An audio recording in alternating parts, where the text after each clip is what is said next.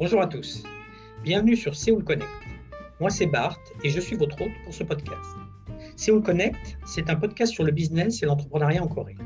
Nous rencontrons des entrepreneurs et des expatriés français ou francophones qui travaillent en Corée, notamment à Séoul, pour en savoir un peu plus sur leur parcours professionnel, leur expérience personnelle, leurs succès, leurs échecs, leurs impressions et leurs attentes au pays du matin Allez, c'est parti.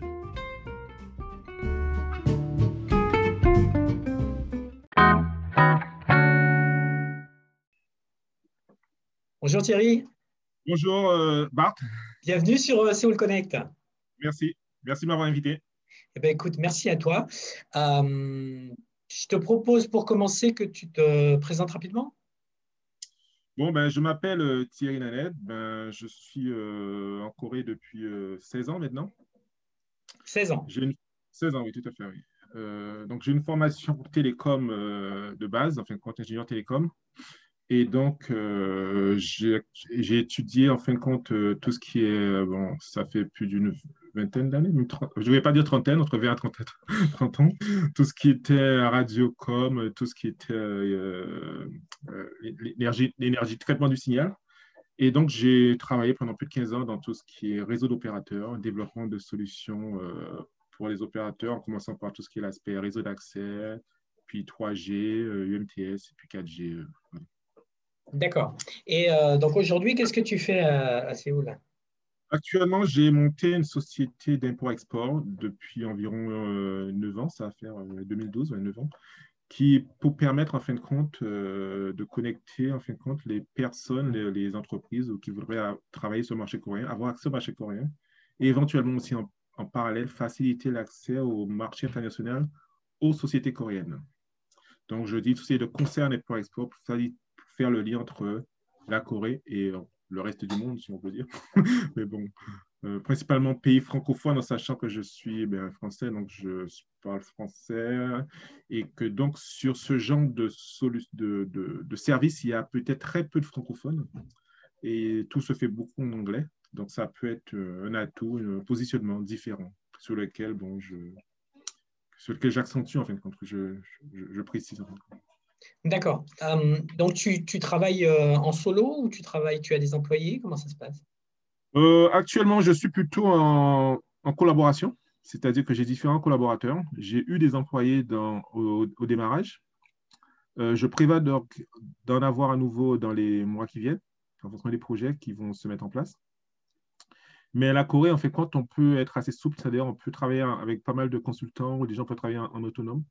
Donc là, je travaille sur la base de projets en sachant qu'avec euh, avec la situation économique actuelle, bon, on s'est un peu allégé, donc à tous les niveaux. Donc, euh, je dirais qu'on attend de, de, remettre un peu du plomb dans l'aile pour pouvoir repartir de plus belle. Ouais. Est-ce que je peux te demander euh, quel visa tu as? Ah, Moi, j'ai un visa F5. c'est permanent, quoi, on va dire.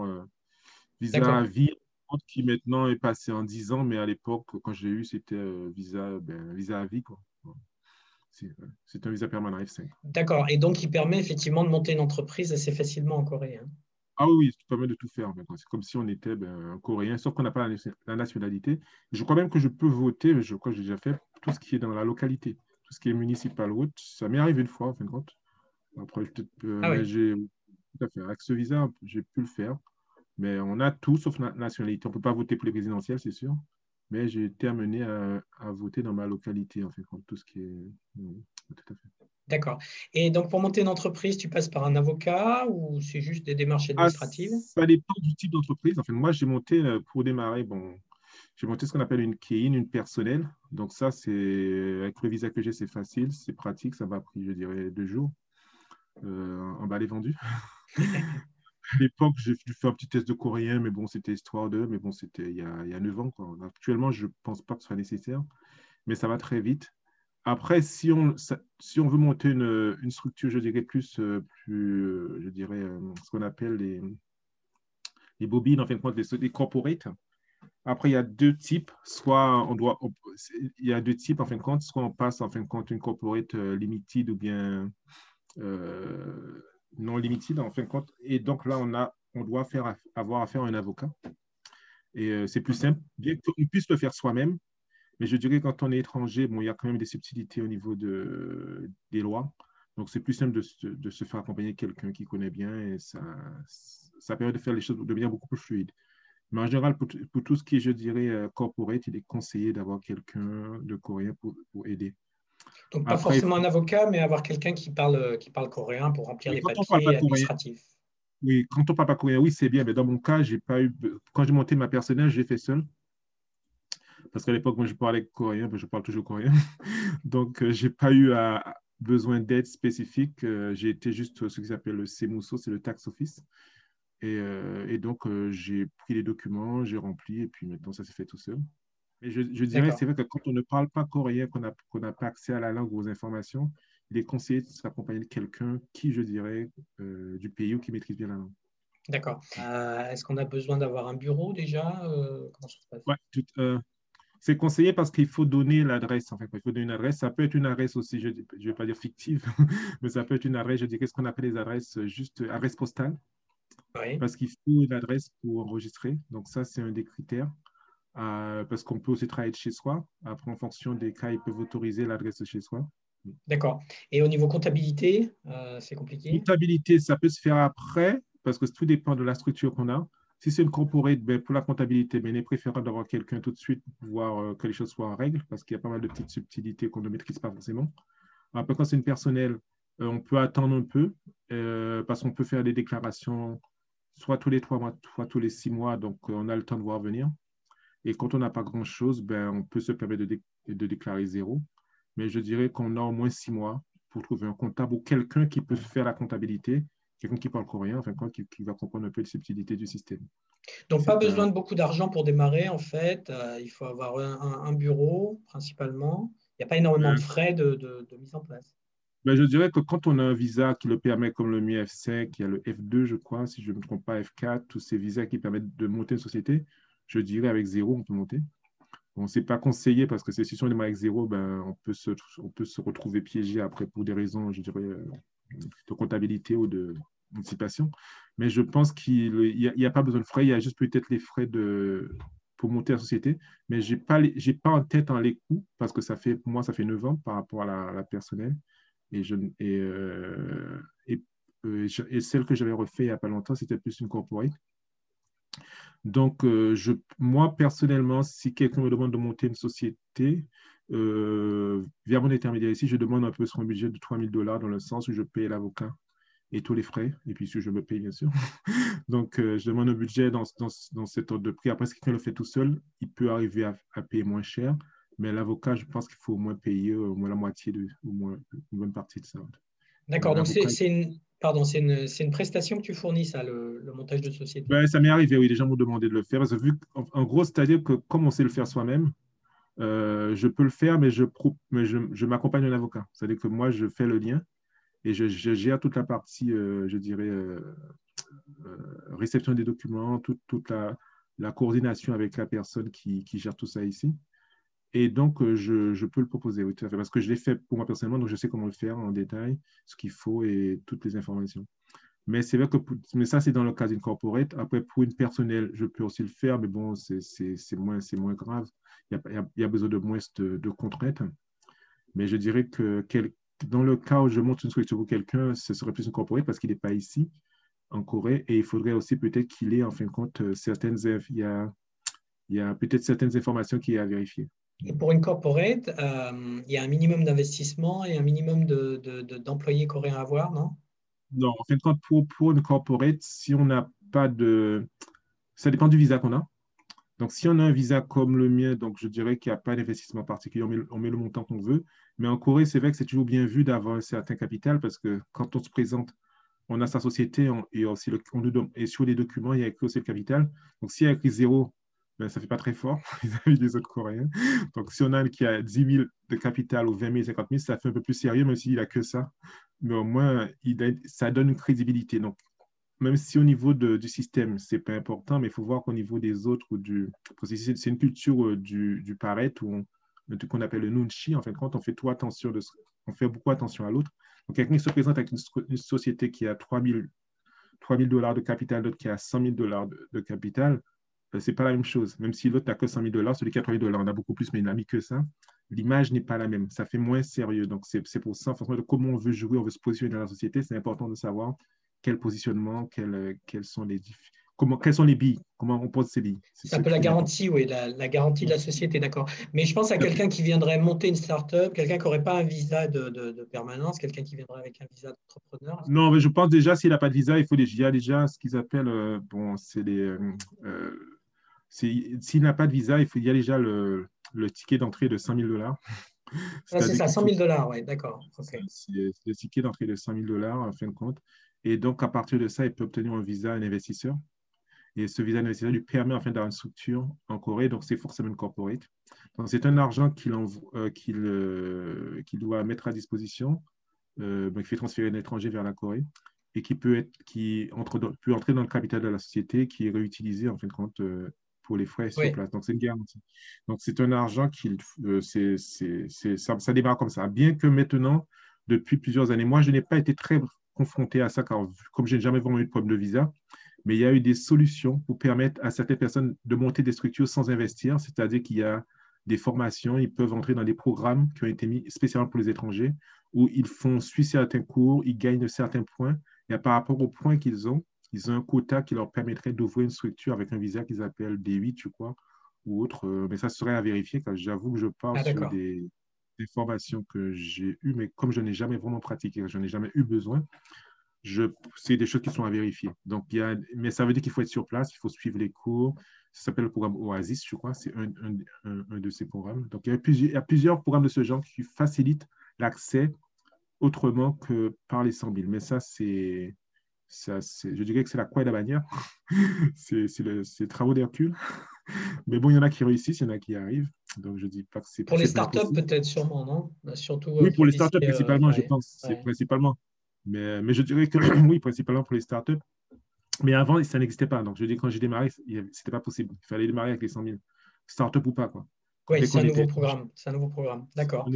C'est pour ça que je dis, ça facilite, ça aide. Après, il faut voir comment on se positionne, où on est. Donc, il y a plein de choses à prendre en compte. Donc, c'est pour ça qu'il y a cette nouvelle possibilité.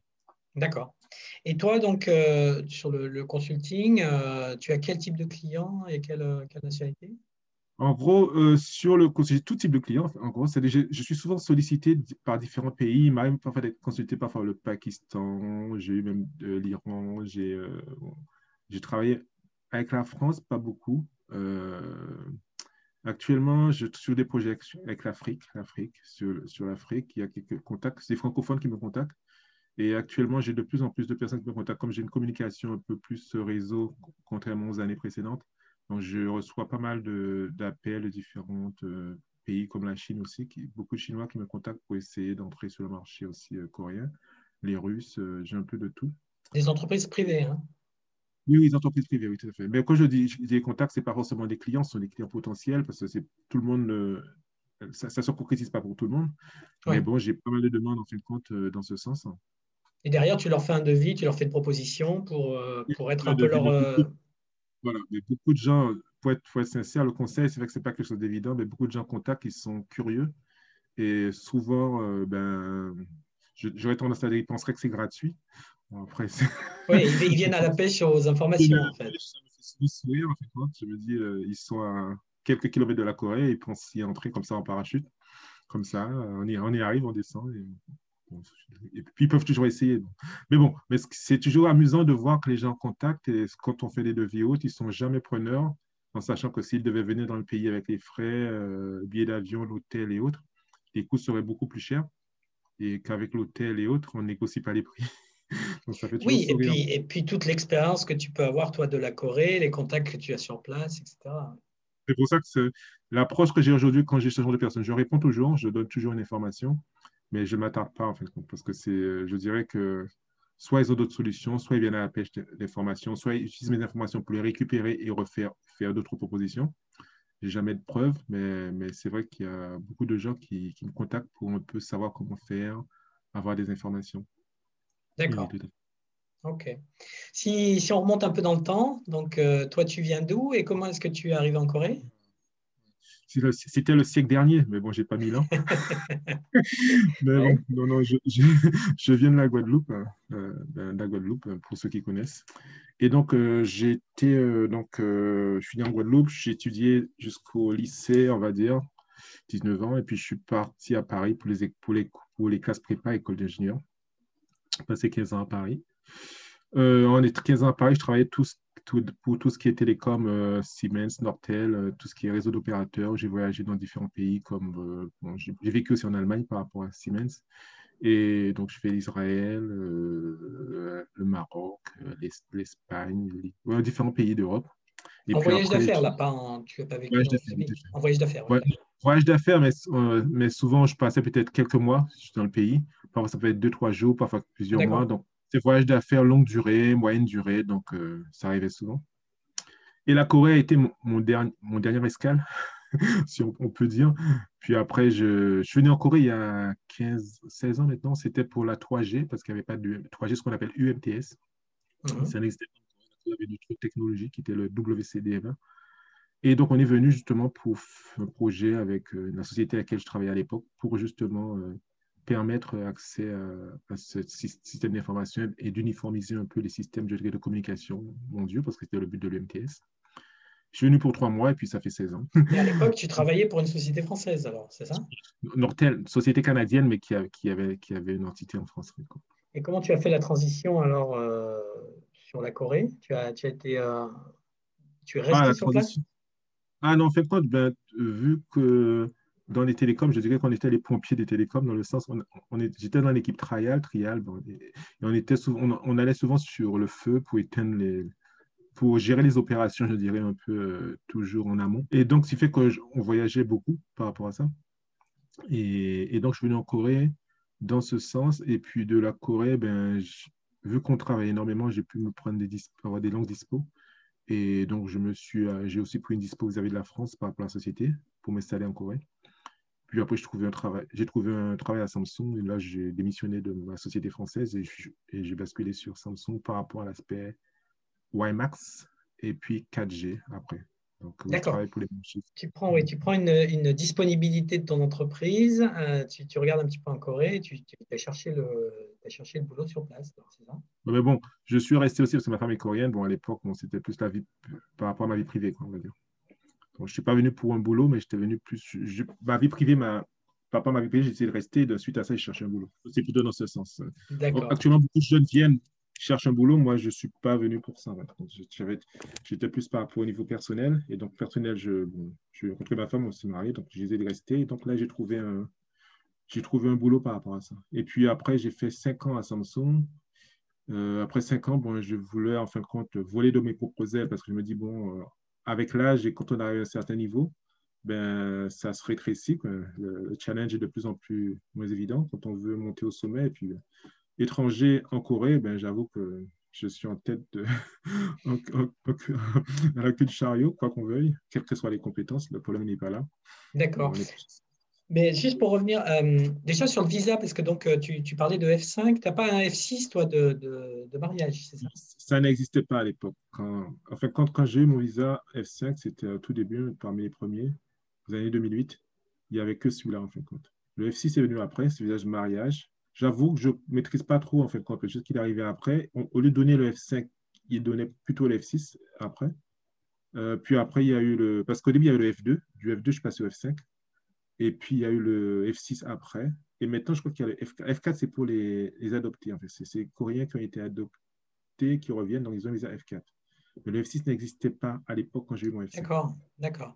Donc, toi, tu vas chez Samsung. À l'époque, tu ne parles pas beaucoup coréen, si Déjà? Non, je ne parle pas. Je, je, sais dire j'ai faim, j'ai soif. je suis fatigué. non, non, je ne parle pas. Je dirais que j'ai un niveau 2 coréen. Niveau 2, c'est bon, on arrive à lire, à dire deux, trois choses, à dire une phrase. Et on amuse la galerie en fait. D'accord. Mais ils t'embauchent quand même, euh, ils te prennent quand même chez Samsung. Ah non, non, Moi, moi, ils m'ont pris personnellement parce qu'ils étaient dans une dynamique, ils avaient besoin de développer le marché à l'international, surtout français. Et moi, j'ai été pris parce que j'avais déjà 10 ans d'expérience. Ce que j'ai fait avant, c'est en fait ce dont ils avaient besoin. Euh, c'est-à-dire que moi, l'expérience que j'avais eue avant en développant la 3G, c'est ce que j'aurais pu leur apporter au niveau de la, du WiMAX, en fait. on, va, on va dire que je répétais ce que j'avais déjà fait. Quoi. Donc, c'était un peu ça. Et donc, ils avaient besoin d'une expertise étrangère, en fait, contre quelqu'un qui parlait français ou autre. Et, mon expérience fait que ça m'a permis d'entrer directement. Je n'ai pas eu pas eu vraiment de problème à ce niveau. Et après, bon, pour être sincère, c'est vrai que Samsung n'embauche pas de personnes sur des expertises aussi pointues, c'est très rare, mais bon, c'est mon relationnel, en fin de compte, qui a fait que j'ai trouvé le, le, job. Mais à l'époque, ils étaient, ils étaient en retard, en fait, à l'époque, c'est ça, par rapport aux, comment dire, aux prestataires européens, aux, fabricants européens pour avoir travaillé à Samsung, bon, je dirais que leur système était, pour moi, était bon, excellent, je dirais, pour moi. Ils s'appelaient Vibro, je dirais qu'à l'époque, c'était un des meilleurs systèmes. D'accord. Le seul problème, c'est la communication. Je pense qu'ils ont fait face au lobbying 3G UMTS. Au, lobbying, parce qu'il y a deux groupes, en fait, c'est deux, deux forums. Il y a tout ce qui est Ethernet WiMAX, euh, il y a la partie un peu 3G, qui ce sont deux, deux corporations différentes. Et je dirais que les licences 3G hautes coûtent très cher.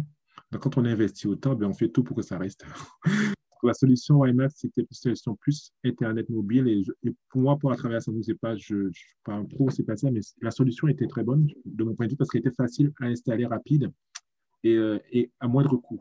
Mais je dirais qu'ils ont été confrontés plus à un problème de, je dirais, lobbying par rapport à ça et, de, et de communication, pas, communication, mais aussi de, de vouloir tout. C'est-à-dire que il y a certains, certains fournisseurs peut-être qui auraient pris plusieurs petits morceaux pour en faire un gros. Eux, ils voulaient tout de suite un gros compte tout de suite. S'ils n'avaient pas quelque chose de gros et autre, ils n'étaient pas intéressés. Donc, ils voyaient, trop, ils voyaient gros tout de suite, qui fait qu'ils sont passés à côté de beaucoup de choses, je pense, à cause de ça. Euh, ça, c'est mon approche. Hein. Après, ça, ça se discute parce que pas, je ne suis pas dans le secret des dieux. Donc, c'est ma vision d'où j'étais parce que je trouvais que leur système était bon. Euh, c'était concurrent, en fait, c'était un système concurrent de la 3G, c'est ça que tu es en train de dire? Et, Oui, voilà, euh, c'était le WiMAX. Le WiMAX, c'était pour installer euh, de la, un système comme la 3G, mais on n'avait pas besoin d'avoir l'infrastructure 3G qu'il y avait derrière. On pouvait justement facilement se connecter via l'Internet. On installait un système qui permet l'accès via Internet. C'était beaucoup plus souple et plus flexible d'installation. Pour moi, c'est un système qui aurait pu faire son, qui aurait pu faire en fin de compte, son, que pu percer quoi. Après, dans tout ce qu'on a, il y a toujours du lobbying et des, investissements qui ont été faits. Mais je pense qu'ils avaient, à l'époque, euh, c'était 2007, 2008, ils avaient, ils avaient un système qui était bon. Euh, parce qu'on a réussi à vendre pour Free, j'ai même travaillé avec Thales, mais après, c'était des petits marchés, et puis après, bon, ça pèse beaucoup moins sur d'autres gros marchés qu'ils pouvaient avoir. Et euh, donc, mais je dirais que après, ils se sont fait déborder parce qu'il y avait la, la 3-4G ou la partie qui s'est qui a avancé, qui a été un peu plus compétente. Mais je dirais que sur le moment, à l'instant, je suis entré 2007-2008, ils avaient un produit pour moi qui était correct en fin de compte. D'accord.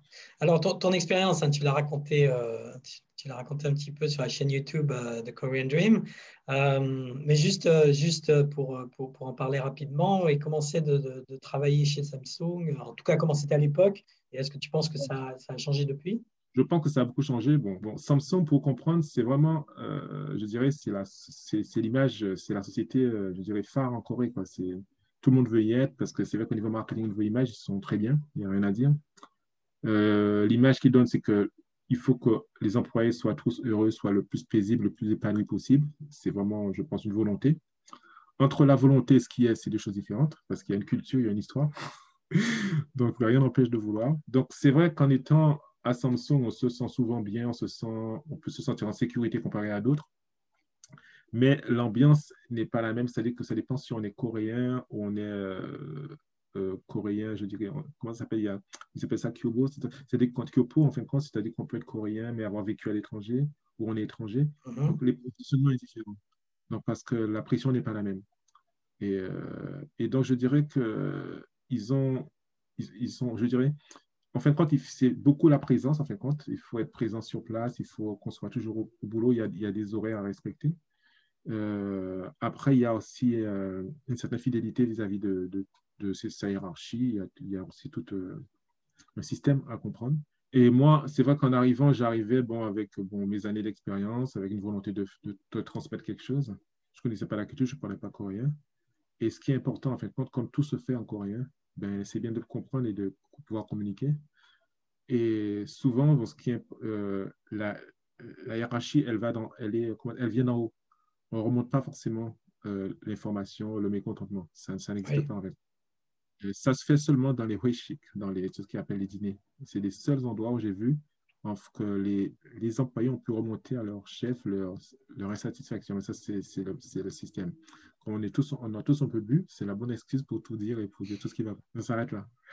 Moi, parfois ça, parfois, ça passe, ça passe pas, mais c'est autorisé. Mais en dehors de ça, une fois qu'on revient dans le système, euh, ben ben on refait dans son mur de glace et dans sa hiérarchie et dans son positionnement. C'est très, ouais, donc c'est très vertical en fait comme, comme organisation. On travaille 40 heures, 50 heures, 60 heures, combien de temps? Moi, je dirais, on peut travailler 70 heures, mais bon, nous ne sommes pas des robots donc, même si on y est de 70 heures, je me doute qu'il y en a qui doivent dormir 6 heures dans la journée. Donc, donc euh, pour moi, en fin de compte, ce qu'il y a, c'est que le système montre à 70 heures. C'est-à-dire qu'on arrive à 8 heures le matin, on a pris le petit-neige, on prend le petit-déj déjà au boulot. Euh, en arrivant tôt le matin, on va travailler. Le soir, on mange avec ses, avec ses supérieurs ou, ses collègues. On peut rentrer à minuit. C'est vrai, on peut faire 8 heures minuit, mais moi, je défie quelqu'un me dire de 8 heures minuit qu'il a été euh, opérationnel pendant les, tout ce créneau, ce n'est pas possible. Oui, tout à fait. Ce que je, ce que je voulais dire, c'est euh, est-ce que c'est le, est-ce qu'on vous pousse à, à, travailler, à rester plus longtemps, euh, ou est-ce que ce sont des gens qui se sentent obligés de faire ça, ou comment ça se passe? C'est les deux en fait. C'est-à-dire qu'il y a un exemple qui est très simple. À une époque, Samsung disait bon, aujourd'hui on va rentrer plus tôt. Ils ont mis des horaires. Il fallait rentrer à 5, il fallait rentrer plus tôt. Et parfois, quand on partait à 5 heures, on se met, tu fais quoi? Tu prends ta demi-journée? Tu vas où Donc, dans le système, c'est dit faites-le, mais avez de la hiérarchie ou autre ben, les gens s'inquiètent. Quelqu'un qui parle, il y a un truc, quel est le problème? En général, dans la culture coréenne, on ne parle pas le soir après, avant le boss. Tant que le boss est là, on reste, mais si on n'a rien à faire. Et quand il est parti, tout le monde part. Donc, dès qu'il part, ça diffuse en fin de compte. Donc, euh, c'est la culture. Après, bon, ça a à changer. Bon, un étranger comme moi, non coréen, pouvait se le permettre. On me dit, je crois que tu peux le faire, tu es étranger. De toute manière, il y a toujours l'option de la carte? Il ne comprend pas, ce n'est pas de sa faute. Il est toléré même si je comprends, j'ai toujours eu cette, il y a toujours eu cette carte. Après, je ne sais pas si c'est toujours d'actualité, bien que maintenant, la Corée se démocratise énormément, il y a beaucoup plus d'étrangers, peut-être qu'ils sont, moins tolérants. Mais j'avais cette, excuse de dire, comme tu es étranger, tu peux le faire l'erreur, de toute manière, tu serais excusé. Parce que tu n'es pas ta culture, tu ne comprends pas, donc forcément, tu es, toléré. Ou quand il, y avait, il fallait aller au clash ou qu'il fallait aller en amont, les Coréens n'y allaient pas, mais ils me poussaient moi parce qu'ils disaient, toi, tu peux y aller, tu es étranger, tu peux le dire. On ne peut pas le dire. Oui, tu peux être le porte-parole de, de, l'entreprise, d'accord. De toute manière, tu ne comprends pas la culture, donc euh, tu seras toujours excusé. Nous, si on le dit, euh, ça ne passera pas. Après, je parle de choses que j'ai vécues il y a 8-10 ans, il y a 10 ans. oui, est-ce que, tu penses que ça. Oui, justement, est-ce que tu penses que c'est en train de changer aujourd'hui que, que, les... Je dirais qu'il y a forcément changement, il y a forcément évolution, mais je dirais que le, le fond même reste. C'est-à-dire que tant que les anciens, ceux qui ont, qui ont vécu tout ça, soit encore là ou n'ont pas fait un changement d'eux-mêmes, il y a toujours euh, une petite, euh, encore quelques traces, c'est ma compréhension. Un exemple simple, c'est que dans la culture, j'ai travaillé avec pas mal de gens qui au début, dans la culture, ils sont peut-être au plus bas niveau, ils font tout, tout le travail. Une fois qu'ils arrivent à un certain niveau de hiérarchie, ils sont chefs, pour eux, c'est la consécration. Et là, c'est pas qu'ils bossent plus, mais maintenant, ils attendent d'avoir tous les bienfaits du système. Alors que c'est là qu'il faut commencer à bosser, parce que c'est là qu'ils ont le mal, qui sont, c'est eux en fait qui sont les leaders, donc c'est là qu'il faut commencer, qui doit mettre les stratégies. J'ai vécu avec des gens, j'ai été amené à aller en voyage en France, mais qu'ils étaient, je dirais, Poujan, ils voyagent en business class, et quand on arrive en France, ils me disent, bon, on va visiter la Tour Eiffel. Je dis non il n'est pas content. et euh, non, j'ai dit non. Quand je non, je vais pas à la Tour Eiffel aujourd'hui. c'est pas mon job.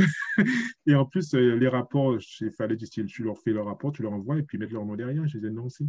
ça, les Coréens le font pas forcément. Moi, je le faisais, donc euh, c'est vrai que ça ça va pas m'aider spécialement, mais c'est vrai qu'en étant étranger, je ça passait quoi. Mais j'ai été amené à voir des gens, ben ils ont parce que je comprends, pendant 20 ans, ils se sont sacrifiés, ils ont fait tout, ils ont on dirait, été les larbés, entre guillemets, le jour qu'ils arrivent au sommet, où, comme, euh, et, ils aimeraient être traités comme, euh, ils aimeraient être comme ils traitaient les, ceux qui étaient leurs supérieurs à l'époque. Euh, parfois, j'ai été confronté à ça. Bon, ça, c'était il y a 10 ans. Après, je ne sais pas si c'est toujours pareil, mais c'est surtout cette notion de dire un jour, j'y arriverai, quand j'y serai, ben, je, vais, je vais profiter. Quoi. Oui, Ils ne sont pas tous comme ça quand même, hein, mais j'ai eu quelques-uns comme ça qui attendaient d'arriver à, à, ce sommet pour en fait se dire Maintenant, je peux souffler, je peux être en business, je peux aller ici. J'ai la carte, euh, je le passe, je le passe, je le passe partout.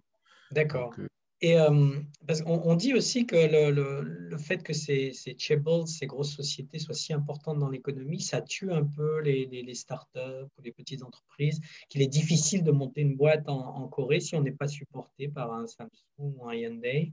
Est-ce que c'est quoi ton opinion là-dessus? Moi, je dirais que il est difficile de monter une boîte en Corée. Ça dépend, on compare à quoi Parce que moi, j'ai monté une structure en France. J'avouerai qu'entre les deux, je préfère la Corée. Donc, non pas que c'est plus facile, c'est pas ça. C'est qu'en Corée, plutôt qu'ils sont logiques et pratiques dans le sens où, quand j'ai monté ma structure, bon, au début, s'il n'y a rien, je ne paye pas de taxes, je ne paye pas de frais parce que je ne fais pas d'argent, donc je n'ai rien à payer. En France, quand on prend une structure, qui est d'argent ou pas, on commence à payer la première année. On démonte la structure, donc on n'a rien, on ne gagne rien, ils s'en foutent. En fait, quand il faut payer, passer aux URSA, il faut payer ci ou ça. Mais... Donc, donc je ne parlais pas de je parlais pas de, le côté administratif, où c'est sûr que là, ça doit être plus facile ici. C'était plutôt sur le côté euh, compétition, concurrence, euh, euh, le fait que ces grosses entreprises écrasaient un petit peu les, marchés, en fait. Je dirais forcément que ces entreprises écrasent ou prennent des parts, mais ça dépend sur quel marché, quel type de projet qu'on est. Parce que moi, c'est vrai que si elles, parce que c'est un peu, comment expliquer, c'est un sujet un peu complexe où je, on ne peut pas dire blanc ou noir en fin de compte.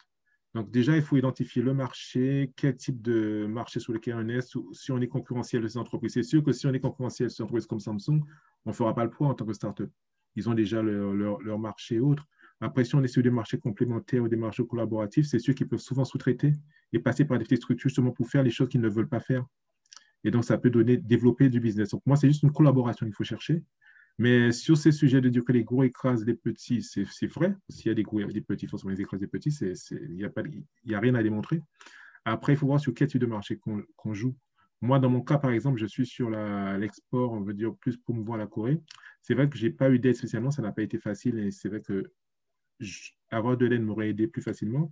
Et j'ai des Coréens, on peut être dans le même cas, mais ils ont souvent des aides du gouvernement ou autre en tant que Coréens et c'est vrai que ça facilite j'apprends souvent quand ils, sont en entreprise ou qui quittent ou qui montent une structure, euh, ils, peuvent avoir une subvention, chose que j'ai jamais eu, bon, parce que je suis étranger, bon, ça peut se comprendre et j'ai pas eu accès à tous ces financements. Mais beaucoup de Coréens, quand ils montent certaines structures, sont encouragés et ont souvent un budget gouvernemental ou une manière d'avoir des fonds. Et ces fonds sont réutilisés entre eux pour pouvoir s'entraider ou se faire du consulting entre eux. C'est jamais eux qui payent, mais ce sont des fonds du gouvernement. D'accord. On pense qu'ils ont souvent un, financement comme ça qui se fait, mais ça, je le sais, mais moi, je n'en ai jamais bénéficié. Quoi. Et j'ai jamais eu, eu, accès à l'information ou, à ces genres de choses. Oui, en tant, que, en tant qu'entrepreneur étranger, oui, tu n'as pas, pas forcément bien, même bien que je une, réserve, c'est que maintenant, il y a beaucoup de fonds qui se mettent en place. Donc, c'est sorti récemment. Il y a des fonds pour étrangers maintenant, mais à l'époque, il y a 10 ans, ça n'existait pas. Euh, donc maintenant, il y a beaucoup plus de facilité, ils donnent beaucoup plus d'accès. Et même avec le Covid qu'on a eu, ben, ils ont supporté les entreprises étrangères ou coréennes. On a, euh, dès que c'est une entreprise coréenne, qu'on soit euh, de nationalité étrangère ou on a, eu, on a eu droit au fond. Donc, il y a eu des changements. Mais à l'époque, quand j'ai démarré, je n'avais pas tout ça. Donc, je dirais qu'il y a changement, il y a évolution, il y a, oui, ça évolue, ça change. Quoi. Et alors justement, ouais, tu, donc tu fais 5 ans chez Samsung, c'est ça, et ensuite tu, euh, tu, crées directement ta boîte, c'est ça? Comment ça se passe euh, De manière très utopique. Enfin, moi, j'ai jamais été entrepreneur. Quand on a bossé 15 ans en entreprise, on a toujours été euh, ben, en salaire tous les mois. On a toujours été... Je suis coordinateur chef de projet, donc j'avoue que j'ai monté ma structure de manière très utopique, très, très naïve en fin de compte en me disant, ben, ça a marché, ce que je fais, ça marche, en général, pourquoi ça ne marchera pas? Mais qu'est-ce qui t'a donné, le... Qu'est-ce qui t'a donné le déclic? Tu t'es dit, euh, bah, ah, j'arrête. Le déclic, c'est de voir que quand on est en Corée, si on ne parle pas coréen, qu'on ne connaît pas la culture, on n'a pas accès aux informations. Et il y a beaucoup de gens qui étaient intéressés par la Corée, savoir ce qu'il y a Donc, moi, je voulais faire le lien entre les deux. Je vous donner accès aux produits coréens. Donc, j'ai vraiment commencé par ce que j'appelle le sourcing. Sourcing veut dire que je cherche des produits coréens que je promeux en Europe, ailleurs, à l'étranger. C'est dire, voilà, en Corée, il y a tel ou tel produit qui est super intéressant, qui pourrait être intéressant chez vous. Parce que même si euh, il y a tous ces produits, mais les Coréens, entre eux, ils arrivent bien à le promouvoir dans leur pays, mais ils ont du mal à le promouvoir à l'étranger, soit parce que par rapport à la communication, par rapport aux certifications, et par rapport aussi, ils rentrent sur un marché concurrent parce que, bon, sur d'autres marchés, il y a leurs produits, on ne veut pas qu'ils aient des parts de marché parce qu'il y a des gros qui veulent garder encore le monopole. Des produits technologiques euh, ou, tout type de produits? Personnellement, le produit phare qui m'a vraiment euh, fait tilter ici, c'est ce qu'on appelle l'emballeur de parapluie. Je ne sais pas si tu as déjà vu. Non. Ça s'appelle Usan Kochi. C'est l'emballeur. C'est-à-dire que c'est quand on, quand on entre dans un, dans un, dans un supermarché ou n'importe quel espace public, on met son parapluie dans, un, dans une boîte et il y a un plastique qui s'enroule autour. Ah oui, ici, d'accord. Ok, non, je croyais que c'était un terme, euh, un terme plus générique pour un produit. L'emballeur de parapluie, c'est moi qui l'ai créé, en fait, parce que ça n'existait pas en français, donc j'ai appelé ça emballeur de parapluie. J'en ai acheté, c'est le, le produit que j'ai trouvé ce produit la première fois à Samsung. J'ai trouvé ce produit-là, j'ai trouvé ça super génial. Je trouvais ça franchement, je me dis, c'était en 2008, 2007, ça n'existait pas en France ailleurs. Je me dis, ce produit-là, il faudrait l'exporter, quoi. C'est pas possible, c'est trop. On arrive dans, une, dans un espace, on met son parapluie, un plastique qui s'enroule, et nickel, euh, pas, pas d'eau, rien du tout, tout est propre. Euh, je trouve ça super. Et à la fin, quand on part, on, le jette dans, un, dans, une boîte. Donc ça, j'ai vraiment, c'est ce produit qui m'a incité à vouloir. Euh, je faisais. Je encore aujourd'hui, je le trouve génial. Maintenant, il y a eu plusieurs versions, plusieurs trucs. Euh, ils ont créé un peu tout et n'importe quoi. Mais j'ai un fournisseur type que j'aime bien, que, à qui j'ai développé. J'ai encore quelques produit de chez lui en Guadeloupe que je n'ai pas, pas écoulé. Mais et puis avec, avec aujourd'hui l'attitude sur les emballages, c'est un produit qui, effectivement, il y a 10 ou 15 ans, devait plaire plus. Aujourd'hui, la première chose qu'on va te dire, c'est mais ça consomme du plastique et ça Tout à fait. Mais, mais, mais, là, là j'ai la réponse, parce qu'il y a l'emballage euh, biodégradable qui a été créé. Il coûte un peu plus cher. Il faut juste pouvoir le payer. Donc, euh, il y a un emballage qui a été créé biodégradable euh, qui est faisable. Donc, on peut changer pour celui-là, mais les gens veulent forcément pas payer plus, donc ils ne vont pas l'acheter. Mais ça existe. Ça a été fait, donc ils y ont pensé. Et, entre-temps, ils ont créé aussi des systèmes pour éviter le plastique où on, fait, on passe le parapluie dans une espèce de truc où, euh, pour le sécher. Mais je ne trouve pas ça très pratique et c'est assez encombrant. Mais bon, chacun voit midi à sa porte ou ce qui lui convient. Donc, c'est le produit qui m'a fait euh, me lancer. Et il y a aussi les, sonneries, les, petites, les petites sonnettes dans, dans, dans les restos. Quand on pour appeler le serveur, oui. Ça, ça ne marchera pas en France ni en, ni en Guadeloupe parce que la, la, notion de service, c'est de se faire appeler. Ça fait un peu boy, ça fait un peu. Euh, je pense qu'en France ou autre, on se fait allumer. On peut le faire, mais il ne faut pas mettre de sonnerie. Il faut juste qu'un numéro, comme ça les gens ils voient et ils, ils vont à la table. Mais s'il y a une sonnerie, euh, je pense que dans une culture un peu latine, ça ferait du style, mais tu me prends pour qui là? Je ne suis pas ton boy, euh, tu vas attendre. Alors, justement, ces produits, tu, les, euh, tu trouvais des, des, gens pour les, pour les importer dans les pays qui t'intéressaient ou c'est toi-même qui vendais à l'export Non, c'est moi. Au début, c'est moi qui les ai sourcés parce que c'est les produits qui me plaisaient. Euh, c'est moi qui les ai sourcés. Et après, j'essayais de trouver des gens pour. Bon, sur tout ce qui est sonnerie, bon, je n'ai pas, pas fait, je n'ai pas pu trouver du monde, mais qu'il y avait des gens qui, qui étaient intéressés. Mais j'ai aussi fait les serrures électriques, serrures à code, ce qu'on appelle euh, Dorlock, qui c'est dans les années 2007-2008 euh, il n'y en avait pas du tout vraiment en France. Euh, donc, j'ai essayé de développer ces produits. Donc, j'en ai aussi installé quelques-uns. J'ai fait de la vidéosurveillance aussi. Donc, c'est une série de produits que j'ai choisis, que j'ai fait un conteneur. Je suis parti avec et voilà. Et aussi, on a aussi fait des accessoires, bijoux, fantaisie, tout ça.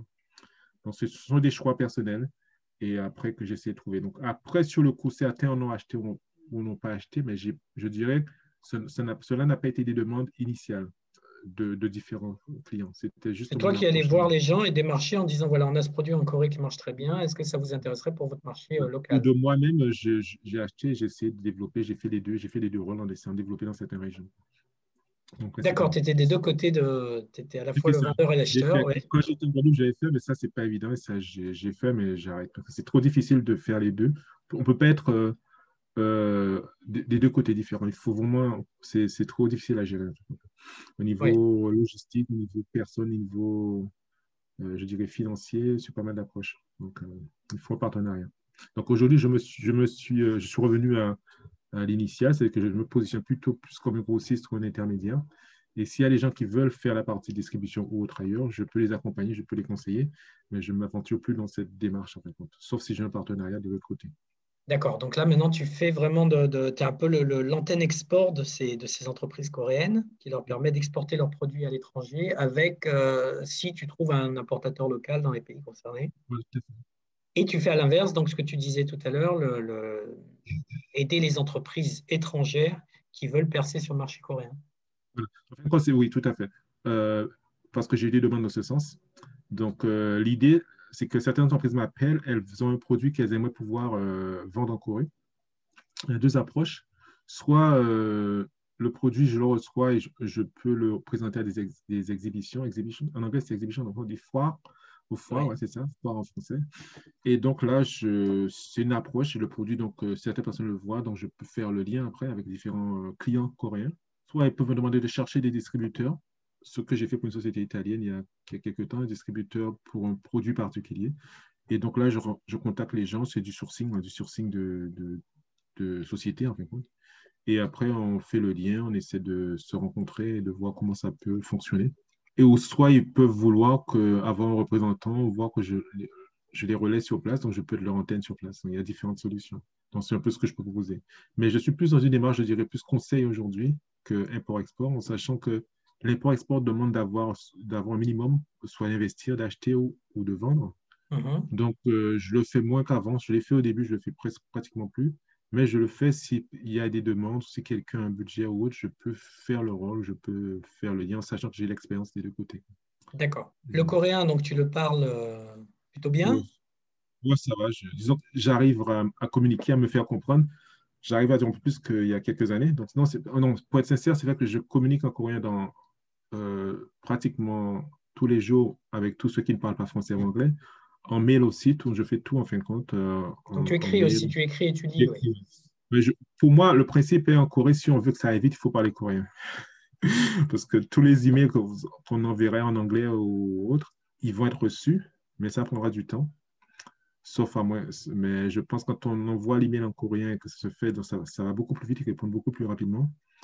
Même si après, ils peuvent répondre en anglais ou autre, mais au moins, ça montre déjà qu'on a une certaine approche, qu'on connaît la culture, et donc ça plaît toujours, surtout quand on est, quand on est étranger. Donc, par principe, pour moi, je pense que quand on peut parler coréen, il euh, faut tout faire en coréen. Et, et, quand on parle l'information, il faut tout suivre en coréen. Pourquoi? C'est que c'est une expérience que j'ai suivie depuis Samsung et qui m'a aidé. C'est qu'à Samsung, quand j'étais euh, dans le système euh, de mail, il y a une communication. Il y a un système français, anglais et coréen. Système anglais, il n'y a pas toute l'information. Système coréen, il y a toute l'information.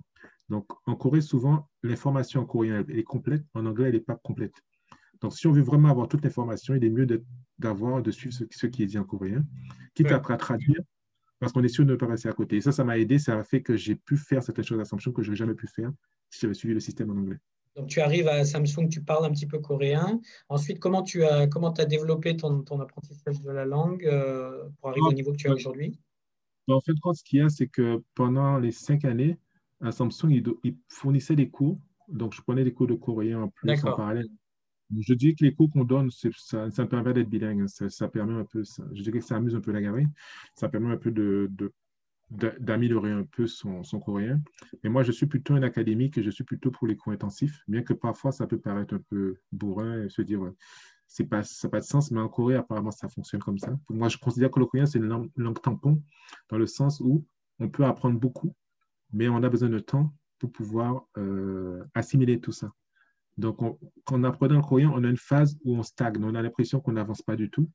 Je ne sais pas si c'est le cas dans toutes les langues ou dans tous les apprentissages, mais moi, je l'ai vécu. C'est qu'à Samsung, à un moment donné, j'ai pas mal progressé. À un moment donné, j'ai l'impression que je n'avançais plus. Et c'est assez frustrant. On a envie d'abandonner, de dire, bon, ça ne sert plus à rien. Mais j'ai maintenu, j'ai continué à progresser en prenant des cours soit avec des individuels, soit via Samsung, un peu tout type de cours. Et à la fin, euh, comme justement j'avais switché sur le système en coréen, donc j'avais toute l'information, donc j'ai eu l'information que Samsung, Samsung essaie toujours de donner une image que les employés soient le plus à l'aise possible. Donc, c'est-à-dire qu'on a toujours un environnement confortable, on a, c'est-à-dire qu'on a, à la limite, si on est célibataire, on n'a pas besoin d'aller ailleurs, on peut tout faire à Samsung. Il y a même, il y a même des lits, il y a même on peut dormir, on peut, tout faire. Quelqu'un qui n'a pas une vie de famille pourrait se dire, ben, je pourrais passer ma journée, mes 24 heures dans, dans, dans, l'espace, parce qu'il y a tout ce qu'il faut. Oui, ben, il y a la nourriture, il y a des restos qui sont bien accommodés, bien agencés. Il y a, il y a tout pour bien vivre, en fin de compte. Donc, en gros, il suffirait qu'ils louent euh, un logement, les gens pourraient passer 24 heures. Ils ont même des dortoirs, en fait. Donc, il y a vraiment tout pour. Donc, ils essaient vraiment de donner cet aspect euh, que l'employé soit le plus bien possible. Après, je dis essaient parce que d'un côté, ils le font, mais de l'autre côté, ils ont une certaine restriction qui font que ce que j'appelle souvent, je considère comme étant le. Euh, il faut être créatif, mais on est enchaîné. On peut pas être créatif en étant enchaîné. Donc, il y a un peu cette image, soyez créatif, mais gardez vos chaînes. Donc, c'est un peu l'image que j'ai. Donc, c'est de la bonne volonté, c'est la culture, ils font de leur mieux comme ils pensent, mais souvent, je pense qu'un artiste n'est pas enchaîné, donc il est libre. Mais euh, c'est pour ça qu'il y a une certaine contradiction. Donc, euh, souvent, quand on est étranger, on a du mal à comprendre. Mais quand on est dans la culture depuis longtemps, on peut arriver à comprendre et, et à tolérer et à accepter et ne pas forcément être dans le jugement. Oui, il y, a un manque de liberté créative, donc d'accord.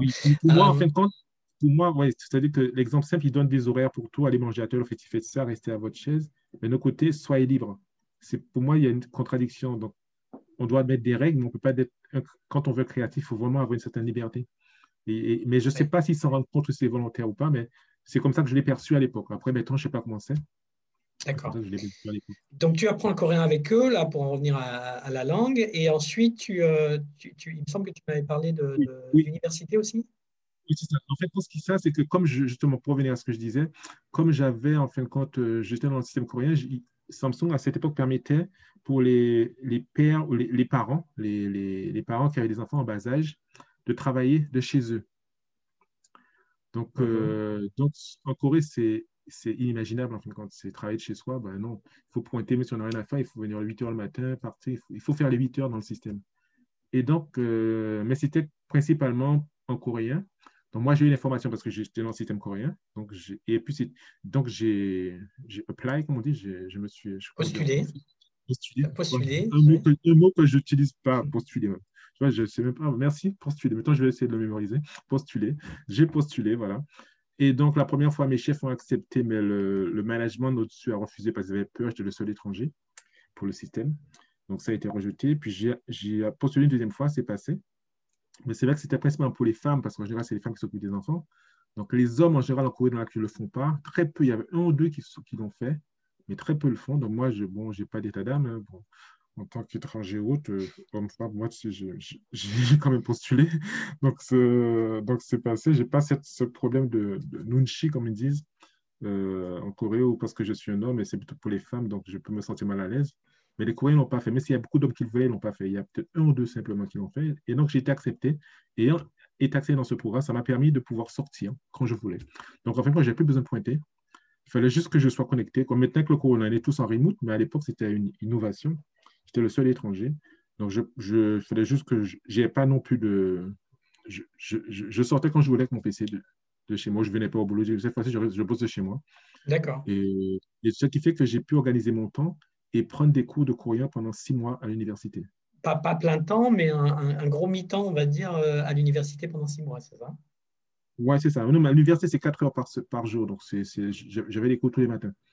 Donc, c'est-à-dire que, parce que dans ce système, euh, aujourd'hui, quand les gens travaillent en remote euh, avec le corona, j'ai pu comprendre qu'ils doivent être chez eux, mais ils ont la souris doit, si elle ne bouge pas 10 secondes, ils ont un appel de leur boss. ça me fait sourire. Non, je dis, il faut être, donc il faut être devant son écran, comme si on ne fait rien, mais il faut, que la souris, elle bouge. Mais moi, à l'époque, ça n'existait pas, c'était tout nouveau. Donc, moi, en fin de compte, ce qu'ils appelaient ça, c'était gérer, gérer, son temps. C'est libre, libre temps. Donc, c'est-à-dire que je pouvais travailler à partir d'une heure euh, jusqu'à minuit, c'était, je gérais mon temps. Mais en gros, il n'y avait pas mal de contrôle parce que c'est un nouveau système, il ne savait pas trop, il savait juste que quand il y avait du boulot, on me le donnait. C'était vraiment comme j'avais toujours eu l'habitude de faire en étant en Europe. En Europe, quand on travaille, quand je, voyais aller, je voyageais énormément, il n'y a pas de contrôle. J'avais un travail à faire, je faisais mon boulot. Et puis, ce qui était fait, que j'ai pris une heure, deux heures, dix heures, vingt heures pour le faire, le travail était fait. On ne se pose pas de questions. C'était comme ça, en fin de compte, qu'ils avaient mis. Mais donc, ce qui fait que bon, je, m'étais arrangé pour prendre mes cours le matin et voilà, euh, j'étais disponible l'après-midi. Et donc, ces, six mois d'université, c'est ce qui t'a fait vraiment décoller au niveau du, du coréen Ça m'a fait décoller parce que j'étais niveau 2 en entrant à Samsung, au niveau universitaire. Samsung, euh, j'ai un peu appris. Donc, quand j'ai pris l'université, j'ai demandé à passer niveau 4. Ils voulaient me faire niveau 3. J'ai refusé. J'ai dit non, je, niveau 4. J'ai réussi niveau 4 euh, donc j'ai passé niveau 5. Et donc, ça m'a fait que j'ai atteint un niveau 5 qui correspond à un, un, peu plus d'un an de cours intensifs, qui fait à ce niveau-là, ben après, en coréen, ben, j'ai trouvé une certaine assise, une certaine, un certain confort qui est encore présent aujourd'hui. Donc, euh, donc c'est ce que je conseille, en fait, de faire au moins le niveau, une année intensive de coréen. C'est ce que je conseille, minimum ça, en sachant que ce niveau 4, euh, en théorie, ça n'a pas changé. Je reste toujours sur les acquis d'il y a 10 ans. Euh, on voit toute la grammaire coréenne, et à partir du niveau 5, c'est vraiment du vocabulaire. Et puis 6, c'est la culture, en fait. Et après, il y a eu des choses qui ont changé depuis le niveau 7, 8, peut-être maintenant. Mais il y a d'autres choses. Si on veut être prof, ou enseigner le coréen. Mais je considère qu'il faut, faut, passer par là. Donc, moi, j'ai atteint un niveau qui fait que j'ai ça m'a permis une certaine, certaine assise. Ça correspond environ à deux, 200 heures par trimestre. Donc, ça fait environ presque plus de 1000 heures, 1200 heures de cours, je pense. D'accord. Donc, que toi, tu as, tu as fait euh, euh, principalement euh, pendant cette période-là, pendant la période Samsung, en fait mais, ça s'est fait de 2000, 2006, 2006 à 2012, 2011. Donc, Samsung, c'est de 2007 à 2012. Donc, on va dire des six mois, j'ai eu six mois avant, six mois après. Quoi. Mais ça m'a fait faire un bon. Je, dirais que c'est ça qui m'a fait faire un bon. Et c'est ça qui a donné une certaine, une certaine confiance et une assise dans, dans, le vocabulaire, dans ce que je dis. En sachant qu'aujourd'hui, bien sûr, euh, il y a toujours des choses à améliorer parce que je vis sur mes acquis, je ne lis pas non plus. Et euh, maintenant, il y a Google Translate qui aide énormément, donc que j'utilise de temps en temps, que je n'utilisais pas du tout avant parce que j'aimais pas, la, la, traduction était très mauvaise. Donc, euh, et puis bon, comme je suis là depuis quand même pas mal de temps, donc il y a certaines choses que je connais, et puis une fois que ça me revient en mémoire, bien, ça repart comme dans le bon vieux temps. Quoi. Et tu regardes la télé, par exemple, en coréen euh, Oui, je peux regarder, mais actuellement, je regarde pas beaucoup la télé. Je devrais regarder plus, mais quand je regarde, je comprends plus ou moins ce qu'ils disent. Ouais, après, ça dépend comment ils parlent, mais je comprends plus ou moins. Mais c'est vrai que je devrais plus regarder la télé, plus des dramas, je devrais, je devrais le faire pour un peu maintenir et améliorer un peu toute euh, cette assise. Je dirais que j'ai la base, j'ai le minimum qui fait pour demander à quelqu'un, je ne comprends pas cette chose, de me, l'expliquer au moins, avoir, avoir la capacité de demander de, de m'expliquer ou de, de, comprendre. Et là, j'arrive à, améliorer un peu mon, euh, ma compréhension des choses. OK. Euh, changement de sujet, le, recrutement, puisque tu as dû en faire, toi, en tant que, chef d'entreprise. Le recrutement en Corée, c'est facile, c'est difficile? Est-ce que c'est un challenge de faire venir des, Coréens pour travailler dans une boîte étrangère? Quel est, ton, feedback là-dessus? Pour moi, ce n'est pas difficile dans le sens où ben, beaucoup de Coréens, en gros, euh, ils aiment bien travailler dans une boîte étrangère parce qu'ils n'ont pas la pression. Parce qu'il faut savoir que quand on passe dans une boîte coréenne, il y a une pression, il y a tout un, il y a des codes, de, des codes qu'un Coréen euh, auquel il peut y échapper dans une structure étrangère. Le code, par exemple, du style, il faut rester euh, tard jusqu'à ce que le boss parte le chef euh, quitte l'entreprise. Oui, ils n'ont pas toute cette hiérarchie dont on parlait chez Samsung. Donc, euh, pour moi, l'étranger, en général, le coréen aime bien travailler dans une boîte étrangère par rapport à cet aspect. Ils ont l'impression de la langue, peut-être quand même, non? L'impression d'avoir à parler anglais, de pas. Ben, moi, ceux qui, s'ils si, si, postulent, c'est qu'ils sont intéressés, c'est qu'ils sont prêts, s'ils ne le font pas. Donc, je dirais c'est qu'ils veulent justement parler anglais, ils veulent avoir une, culture autre, qu'ils ont, ils ont vécu à l'étranger. Donc, euh, en général, euh, moi, j'ai eu, des, eu des étudiants, en fait, compte, euh, justement, qui, qui apprenaient le français. Bon, c'est sûr qu'ils faisaient le stage chez moi par rapport au fait que l'université le demandait. Donc, c'est vrai que certains étudiants le faisaient par rapport à l'université, donc ils avaient une pression sur la langue, ça ne les, intéressait pas, mais ils avaient pris l'option en français. Il fallait bien qu'ils pratiquent.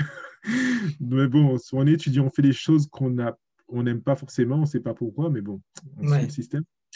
Mais, euh, mais je dirais qu'un Coréen qui postule dans une société euh, étrangère, c'est qu'il il veut avoir accès à la langue étrangère. Donc, moi, je dirais qu'il que ça l'intéresse. Sinon, il ne s'embêterait pas, il prendrait une société coréenne parce qu'il y a encore plein de sociétés coréennes qui cherchent aussi du monde.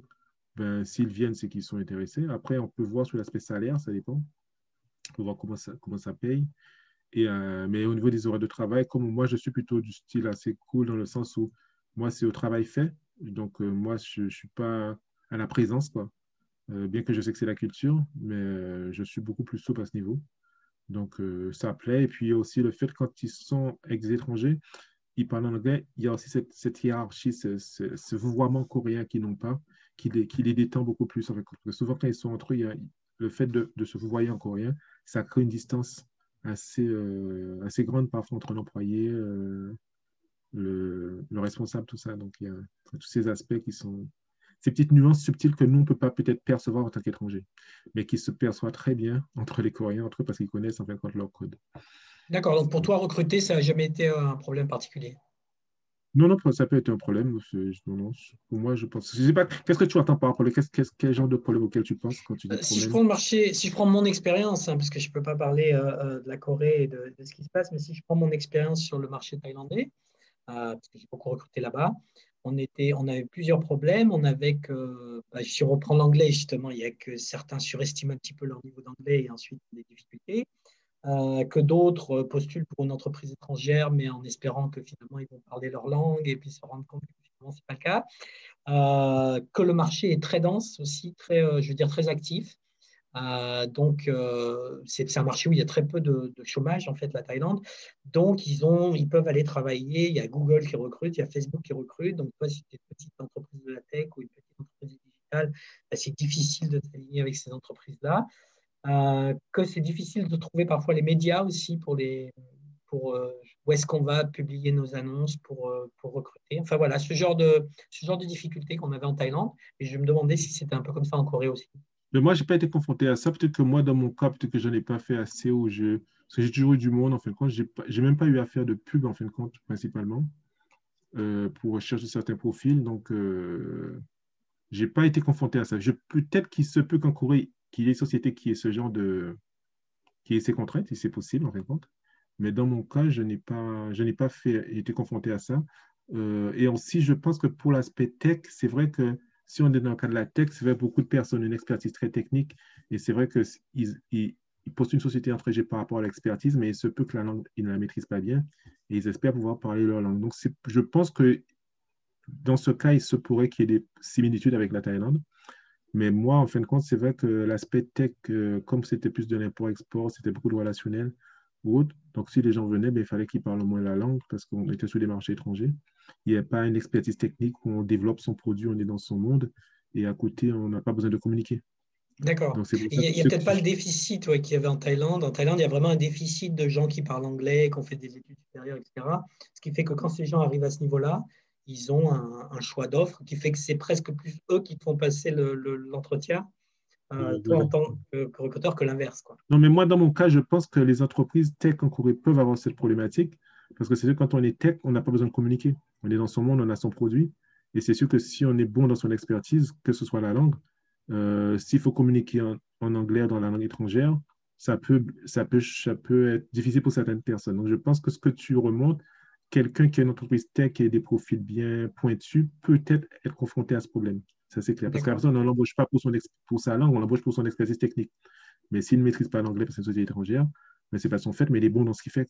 Donc, euh, il peut être confronté à ça, par rapport à ça. Mais moi, je n'y ai pas été confronté parce que je n'ai pas eu de besoin d'expertise pointue de ce genre. Et les gens qui travaillaient avec moi, c'était vraiment euh, des gens qui travailler vers l'export en international. Donc, par principe, la langue en soi est un outil. Donc, s'ils n'ont pas cet outil, ils ne peuvent pas postuler. D'accord. C'est pour ça que je pense que je n'ai pas eu ce genre de soucis auxquels tu fais référence. Bien que je sois tech, mais bon, c'est vrai que actuellement, la société que j'ai n'est pas une tech. Effectivement, ça, ça dépend effectivement du, type de profil que tu recrutes, comme tu dis, euh, tout, à fait. Et puis ta connaissance de la langue te permet aussi de, de, connaître les canaux, je pense, euh, les canaux euh, idéaux pour, pour, pour recruter. D'accord. Est-ce qu'il y a d'autres difficultés ou à l'inverse d'autres facilités, à ton avis, de l'entrepreneuriat en Corée? La facilité, c'est que, bon, je ne dis pas qu'on peut virer quand on veut. En France, on a des règles. Mais c'est flexible. voilà. C'est-à-dire que moi, j'ai eu, mon employé, bon, la dernière employée que j'avais, bon, ça fait un moment. Euh, ben, donc, comme un accord, on a décidé d'arrêter. C'est-à-dire que j'ai dit, bon, je ne peux plus continuer. Euh, moi, je n'étais pas là, il y avait d'autres contraintes. Elle, elle, a été conciliante et euh, il n'y a pas eu de dire, bon, je fais mes trois mois de préavis, tu payes, je n'ai pas envie de savoir. Il y a pas, il y a, en France, c'est ça, c'est on a trois mois, on a telle date, ben, on peut ne pas avoir de conciliant, on peut ne pas, comment dire le mot en français, je mets le mot en français maintenant, on peut ne pas avoir de conciliation, c'est ça de, Conciliation, oui. Mhm. Conciliation entre l'employeur et l'employé, qui peut parce qu'en général, quand on est démissionnaire, c'est bien pour les deux que ça se fasse au plus vite. En général, en France, l'employé bon, dit, OK, euh, c'est toi ma préavis, bon, euh, ça se fait au plus vite, euh, on part plutôt, on peut avoir un package, ou bien, ou, pas, et, comme ça, c'est réglé. en Corée, on va s'arranger, ça va aller très vite, on, on paiera ce qui a à payer, il n'y aura pas forcément plus à mettre. En France, ben, bon, il, y aura, il y aura une négociation et si l'employé pense qu'il a passé trois mois, ben, il attendra trois mois.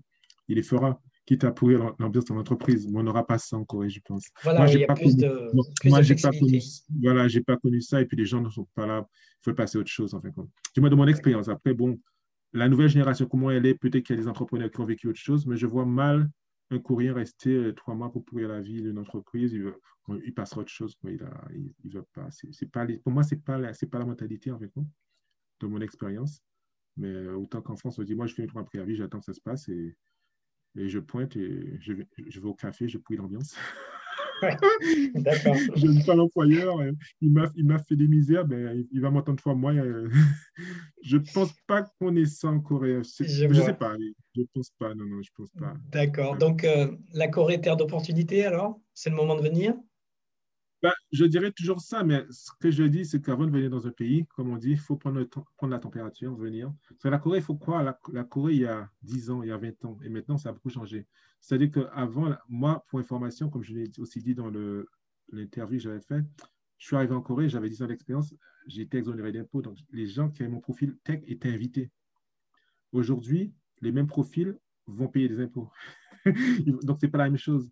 Ils, sont toujours invités, mais les Coréens ont beaucoup plus d'expertise. Donc, ils, savent qu'ils sont très demandés. Donc, maintenant, la, barre, la, demande, ça a changé en fin de sens. Donc, ils sont moins dans la demande comme avant. C'est plutôt eux qui vont s'exporter. Il y a même Ketty ou SKT qui vont en Afrique ou dans certains pays pour apporter l'expertise télécom. Donc, ils sont dans une démarche où on va faire connaître notre expertise. Ils savent qu'ils sont demandeurs, ils savent qu'ils sont euh, à un certain niveau, donc ils sont moins, ils sont, ils sont moins, je dirais, dans. C'est plutôt eux qui, jouent, qui font passer l'entretien, ce que je veux dire. Si on revient sur l'expression qu'on a eue tout à l'heure. Donc, ils sont, ils sont, ils sont, ils sont, ils sont dans une euh, position de force, contrairement il y a quelques années où il y avait encore une certaine limite, où on avait encore un certain, un certain pouvoir en tant qu'étranger. Actuellement, pour moi, ce n'est plus le cas on n'apporte plus des compétences technologiques comme on a pu le faire avant, euh, mais justement, donc on, apporte, on peut apporter des compétences peut-être en termes de langue, en termes d'ouverture sur l'Europe et les États-Unis, c'est ça? Tout à fait. Ça, c'est là que c'est important. En fait, quand le Coréen a travaillé d'étranger, il voit une, ouverture vers l'extérieur. Parce qu'il faut savoir que la Corée, l'export est, quelque chose sur lequel ils misent beaucoup. Donc, euh, dès qu'on peut exporter, ils sont intéressés. Donc, je pense que quelqu'un qui est étranger, quand il voit un étranger, il pense que ça va être un contact pour leur permettre d'exporter leurs produits vers le pays de cette personne. Donc, de ce point de vue-là, ça peut être intéressant. Après, d'avoir une expertise pour expliquer ou, dire comment les choses vont se faire, ce n'est pas forcément vrai, ça dépendra de, ce qu'on veut faire et dire.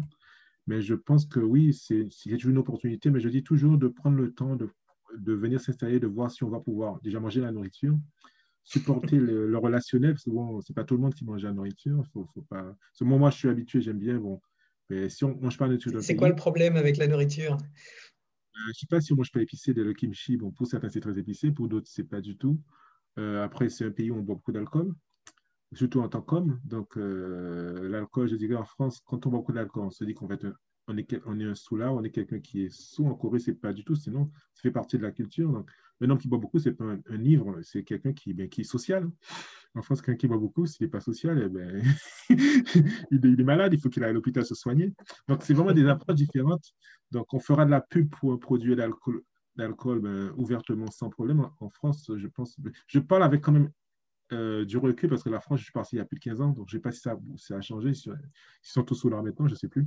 Mais ce que je veux dire par là, c'est que c'est vraiment une culture différente. Il y a aussi le relationnel entre les gens, euh, que ce soit dans le boulot, dans la famille. Euh, donc il y a aussi, actuellement, on a le masque partout. En France, certains ne le supportent pas. Donc même si on, est d'accord ou pas, on doit jouer le jeu. oui, tout à fait. Bah, il, faut, il faut, faut effectivement faut quelqu'un qui soit renseigné un peu sur la Corée. les contraintes, elles, sont, elles ont l'air cool, mais c'est une certaine, il faut, s'y plier. Quoi. C'est pas tout le monde qui peut le faire. Hein. Elles sont denses, oui. Moi, je l'ai vu avec le, confinement déjà, effectivement, ah, en, arrivant. Moi, j'ai pas fait, mais bon, il faut, il faut, il faut y accepter. Donc, il faut faire de la méditation tous les jours. Donc, il faut être zen, il faut faire du yoga. Donc, si on est, dans cette dynamique, on est cette dynamique, c'est sûr, on va, on va surfer sur la vague. Mais si on est du style un peu euh, très, très énergétique, on veut aller dans tous les sens, on est très jeune, 20 ans, 25 ans, on veut bouger dans tous les sens.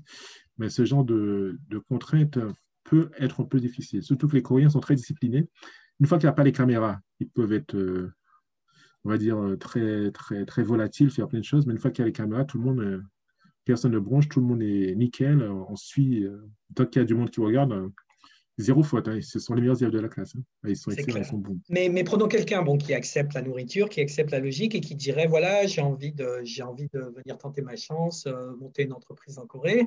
Est-ce que tu lui dirais oui, c'est une bonne idée, c'est le moment, il y a des opportunités Ou est-ce que tu lui dirais attention, c'est difficile euh, non, c'est peut-être pas le bon moment? En fait, je découragerai jamais quelqu'un qui veut faire quelque chose. Donc, je pense que euh, c'est toujours l'exemple de ceux qui sont mariés, qui disent ne vous mariez jamais, mais ils sont tous mariés. N'allez pas voir un film alors qu'ils ont vu le film, il n'est pas bon.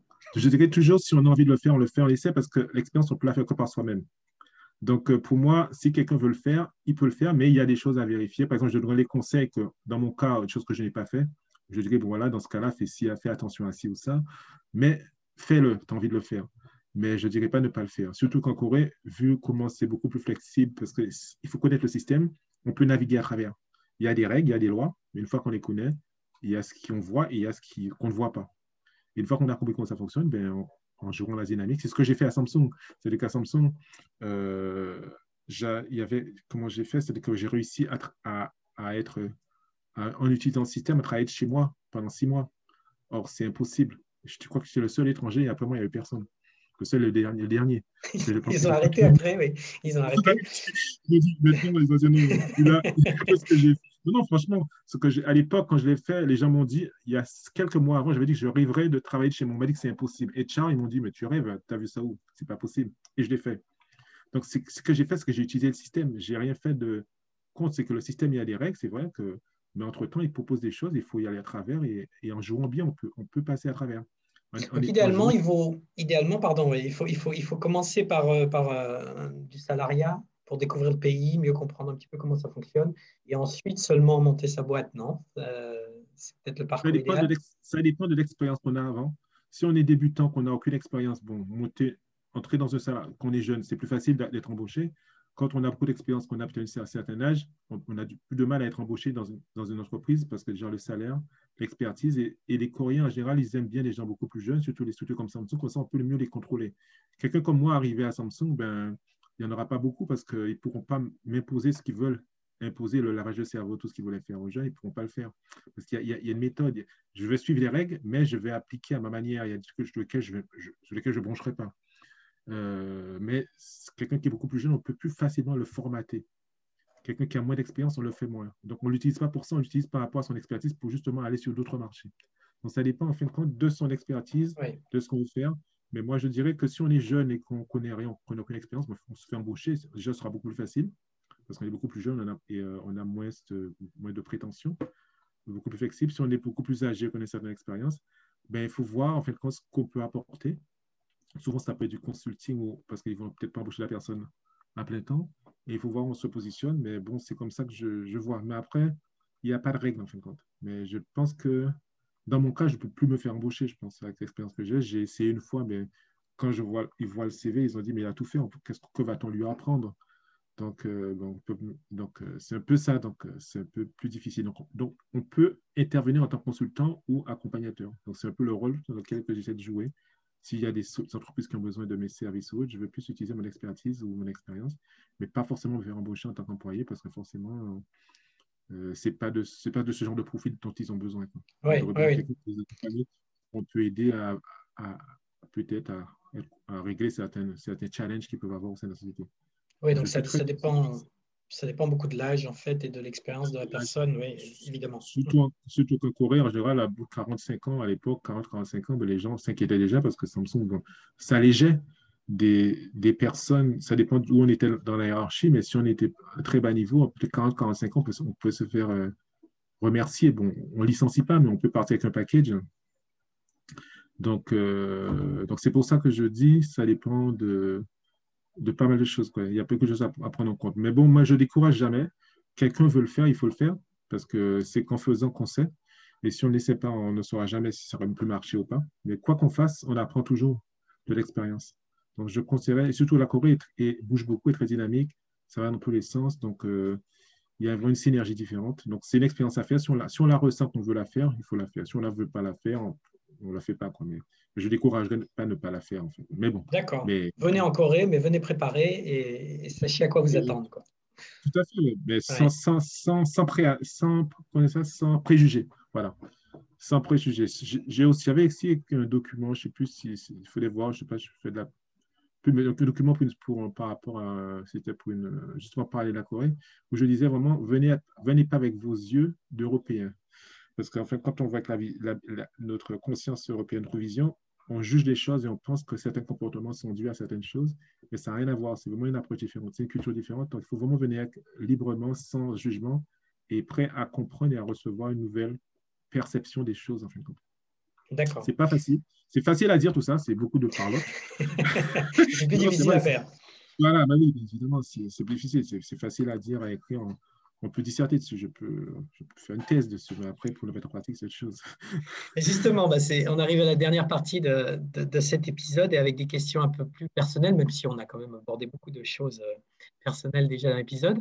Euh, le truc que tu détestes, le truc qui te ferait quitter la Corée, euh, c'est quoi? Oui, j'ai vu cette question, mais je ne sais pas quoi dire parce qu'en fait, c'est un truc que je n'ai jamais pensé. Oh là là, euh, qui me ferait quitter la Corée bon, Peut-être quitter la Corée, c'est un petit peu excessif, mais un truc que vraiment tu, tu, tu n'aimes pas, comme il peut y en avoir en France, je pense à l'administration, par exemple. Euh, tu vois ce que je veux dire? Quelque chose qui, qui, qui, vraiment est un point négatif pour la Corée. Non, pour moi, en gros, si un jour je quitte la Corée haute, c'est pour aller en pays chaud, parce que je me suis rendu compte que je suis, bien que je supporte moins le, le, le foie. Donc, ce serait, il faut aller plus en pays chaud, mais ça, ce n'est pas dû au pays en soi, c'est une question de, de, localisation du pays. Mais, oh là là, qu'est-ce qui me fait vraiment quitter oh, pour, moi, pour moi, c'est un élément aussi. Hein. Euh, une des choses que je regrette de la Thaïlande, c'est le climat, hein, parce, que, parce mm. que pour moi, le climat, le climat fait partie intégrante du, pays. Donc, si, c'est euh, une réponse acceptée. Euh, mm-hmm. le, le, le, climat, même si, même si bon, effectivement, ce n'est pas quelque chose qui peut changer, mais euh, on peut imaginer que des gens ne veulent pas aller à Vladivostok euh, parce qu'il fait trop froid, quoi, par exemple. Oui, c'est vrai. Moi, quand je vois des gens qui sont. J'aurais bien essayé, mais franchement, là, le froid, je suis désolé, mais. D'accord. Donc, le, le, le, climat, alors, d'accord. Et à l'inverse. Le, climat, mais bon, c'est vrai que je le dis, mais bon, je, mais je pense que le pire, je viendrai en, pays, en période en, été et je repartirai en hiver, par exemple. Même que j'aime bien le ski, mais bon, le ski, ben, je le ferai sous l'herbe. oui, tu n'as pas, besoin d'avoir chaud toute l'année. D'accord. Euh, c'est la pollution dont tout le monde parle, non c'est pas Pour toi, c'est pas un problème? Ah oui, non, ah, justement, ben, c'est un sujet sur lequel j'ai jamais fait attention. C'est-à-dire que je sais que les gens sont tous sur leur mobile à regarder la pollution, mais j'avouerai que je n'y fais pas attention. Euh, peut-être que ça m'affecte, c'est vrai, parce que bon, euh, j'ai eu quelques petits problèmes de santé, donc ça m'a vraiment affecté. Mais j'avouerai que j'ai jamais vraiment, ça m'a, j'ai jamais fait attention. En fait, ça m'a jamais euh, vraiment interpellé. De toute manière, je considère que ben, il y a la pollution, on a partout. Si on va en Chine, c'est encore pire. Il y en a qui y sont. Donc, euh, j'ai jamais, sincèrement, euh, je n'y ai jamais fait attention. C'est vrai que c'est pas un critère, c'est pas quelque chose que je, qui me ferait quitter la Mettons, on a les masques. D'accord. En plus, il y a les masques. Oui, tout à fait. Si c'est pollué, moi, je ne mets pas le masque parce que, parce que je me dis qu'il y a un Covid. Je mets le masque et je dis, voilà, je respire moins de pollution. Ça me, ça me rassure un peu. C'est bien dans ce sens. Mais bon, euh, mais maintenant, euh, non, non, c'est vrai que je n'ai pas pensé à la pollution. Certains y pensent, mais non. D'accord. Moi, c'est la mer, en fait. Moi, c'est plus avoir accès à la mer et puis euh, climat chaud, c'est ce qui me manque le plus en fait. Parce que j'en ai besoin. Mais sinon, après, les gens, comment ils sont, il y a des choses, mais bon, je, je suis plus. Il y a peut-être dix ans, on m'aurait posé la question, j'aurais dit si ça, mais je suis plus dans le jugement parce que je pense qu'il y a des cultures différentes. Si on est là, il faut les accepter, les gens sont comme ils sont. Nous, on, a aussi nos défauts. Donc, partant de ce principe, euh, partir sur un critère, dire parce que c'est là, ils sont comme ci, ils sont comme ça, ben, on va nulle part et puis ça ne fait pas avancer le schmilblick, comme on dit. D'accord. À l'inverse, le truc que tu adores ici et qui te manquerait si tu devais partir? Ah, Moi, ce que j'aime bien, c'est la, la rapidité des choses, en fait. Au niveau administratif, comment ils sont pratiques, euh, les choses un peu. Euh, ouais, c'est un peu ça qui, sont, qui, est bien ou même parfois la livraison chez soi, devant chez soi, la, sécurité qu'il peut avoir, euh, des choses. Non, ça peut être sympa. Ouais, non, non. Ouais, j'aime bien. Ouais. Et puis, et puis même s'il y a tout, il y a tout, il y a tout cet aspect de peur par rapport à. Ils sont très disciplinés. Mais de notre côté, euh, je dirais qu'on peut avoir son espace si on, a, on arrive à naviguer à travers. D'accord. OK. Et en fait, dernière question, est-ce qu'il y a un truc que tu aurais aimé qu'on te dise avant que tu arrives en Corée? Parce que ça t'a pris longtemps de, t'en rendre compte et ça t'a facilité la vie Ouais, ben, c'est vrai que j'ai pensé aussi à ces choses, mais ce qu'il y a, c'est que étant de quelqu'un qui aime bien faire l'expérience des choses, c'est on va dire un peu têtu sur les bords. Donc, même si on me l'avait conseillé, je n'aurais pas, pas écouté, ou j'aurais pris note, mais j'aurais dit, OK, d'accord, c'est bien, bon, ça. Mais moi, ça ne me parle pas, donc j'aurais peut-être fait l'erreur quand même, parce que souvent, j'ai tendance à vouloir me brûler la main avant de, ah oui, ça brûle, et puis là, je comprends, et puis là, je retire la main. Donc, par exemple, c'est la, relationnelle dans la famille, comment la gestion du couple, comment ça se fait, ça, aurait, été intéressant. Peut-être on m'aurait dit peut-être que je ne me suis jamais marié, ou peut-être que je me serais marié différemment. Mais euh, c'est peut-être ça, mais je ne sais même pas si j'aurais écouté. Parce que c'est sûr que quand je suis dans ma dynamique, les gens peuvent dire ce qu'ils veulent, mais si j'ai pris ma décision, donc euh, ça passe, ça passe au-dessus. Donc, euh, même si on me l'avait dit, je ne suis pas sûr que j'aurais écouté. Mais qu'est-ce qui, euh, quel, quel, sujet au niveau du, du couple? Moi, je dirais que dans, dans, le, couple, le couple français ou le couple coréen, la manière de procéder n'est pas la même. En fait, que j'ai souvent tendance à dire que c'est chacun pour soi, Dieu pour tous, dans le sens où, bon, chacun, ils ont, on n'a pas la même. Un exemple simple, en France, quand on est en couple, on sort ensemble, euh, mais en Corée, ils sortent de manière très individuelle, chacun, chacun de son côté. Ce genre, ce genre d'exemple de, trucs. Le mari sort de son côté, la femme sort de son côté. Souvent, beaucoup. ils font des trucs en famille, mais ça, c'est souvent après l'enfant, en fin de compte. Quand, avant l'enfant, bon, c'est l'idylle, mais c'est surtout après qu'il y a eu l'enfant. Et puis la femme se concentre beaucoup sur l'aspect, sur l'enfant. Et l'éducation n'est pas la même, dans le sens où l'enfant est roi. L'enfant, c'est pas du tout pareil. L'enfant, il faut qu'il aille se coucher à une certaine heure. Ici, l'enfant peut rester jusqu'à minuit. Donc, il y a des, petits détails comme ça qui, euh, voilà, qui que j'aurais bien aimé savoir. Mais pour être sincère, même si on m'en avait dit, je ne suis pas sûr que j'aurais écouté. Quand, j'ai pris une décision, je, je, la fais, je vais jusqu'au bout. Après, je me rends compte, oui, c'est vrai, j'aurais peut-être dû, mais bon. Mais après, c'est que comme ça qu'on apprend, en fait. D'accord, donc tu préfères découvrir par toi-même, ouais. mais j'aime bien savoir, mais en même temps, après, si je suis convaincu de, de mon choix, c'est comme quand j'ai créé ma boîte, j'étais convaincu que bon, il n'y a pas de raison que ça ne marche pas, ça peut que marcher. Pourquoi ça ne marcherait pas? Tout le monde en a besoin. J'aurais dit non, non, c'est ça. J'aurais dit non, non, mais non, ça va. Ils en ont tous besoin, pourquoi ça ne marcherait pas? Mais c'est sûr qu'il y a d'autres critères à prendre en place. Il faut connaître le marché. L'import-export, ce n'est pas mon expertise. Donc, forcément, il y a des choses que je ne savais pas, que j'ai appris sur le tas. Mais, mais bon, euh, voilà, c'est un peu l'idée. On m'aurait dit oui, non, ne t'inquiète pas, ça marchera. Je n'aurais jamais été inquiet jusqu'au moment de me retrouver dans le précipice. Ah oui, c'est vrai, ça ne marche pas. Ah, mais qu'est-ce qu'on fait maintenant? mais bon, mais je dirais que c'est chacun différent. Il faut vivre la chose, en fait. Moi, je pense qu'il faut pas vivre la chose. C'est pour ça que je conseille aux gens, vivre, venez vivre les choses. Bon, prenez vos parachutes, parce que j'ai fait du parachute aussi, quand même. Mais prenez votre parachute et euh, si jamais ça ne va pas, ben, vous l'ouvrez. Et vous descendez. Euh, Alors, c'est quoi le parachute en Corée, justement? Ce serait quoi le parachute coréen? Le parachute coréen Pour moi, la Corée, tout est, tout est basé sur l'aspect financier. Je dirais que quoi qu'on fasse, c'est avoir un endroit où on peut financièrement, parce que quoi il y a des endroits de, certains pays, on peut vivre, euh, je dirais, d'amour et d'eau fraîche, c'est-à-dire qu'on va vivre dans la nature, mais on peut arriver à survivre en Corée, je dirais, à moins de vivre vraiment très loin dans la nature, mais il faut pratiquement tout payer. Quoi. Tout, il y a un rapport à l'argent très, très intense. Donc, euh, par rapport à ça, je dirais que ben, si on veut bien y vivre, il s'assure que financièrement, on a un revenu minimum qui permettrait de faire les choses de base, en fin de compte il n'y a pas toujours d'aide. En fait, comme en France, on peut aller au RMI ou je ne sais, pas, je sais plus comment ça s'appelle. On, a, on peut avoir une aide financière ou autre, mais on n'a pas ces aides en Corée. Donc, comme tout est basé sur un aspect financier ou autre, je dirais que c'est important de sécuriser cet aspect. Et, euh, si on veut vraiment être paisiblement euh, évoluer dans le pays. C'est tout. Sinon, sinon, il faut aller à la campagne. Ben, la campagne, déjà, je ne suis pas sûr qu'on y accède. Il faut que parle les Coréens. Mais bon, il y a plein de trucs. Donc, c'est un peu ça. C'est un peu avoir en tant qu'étranger, avoir une sérénité.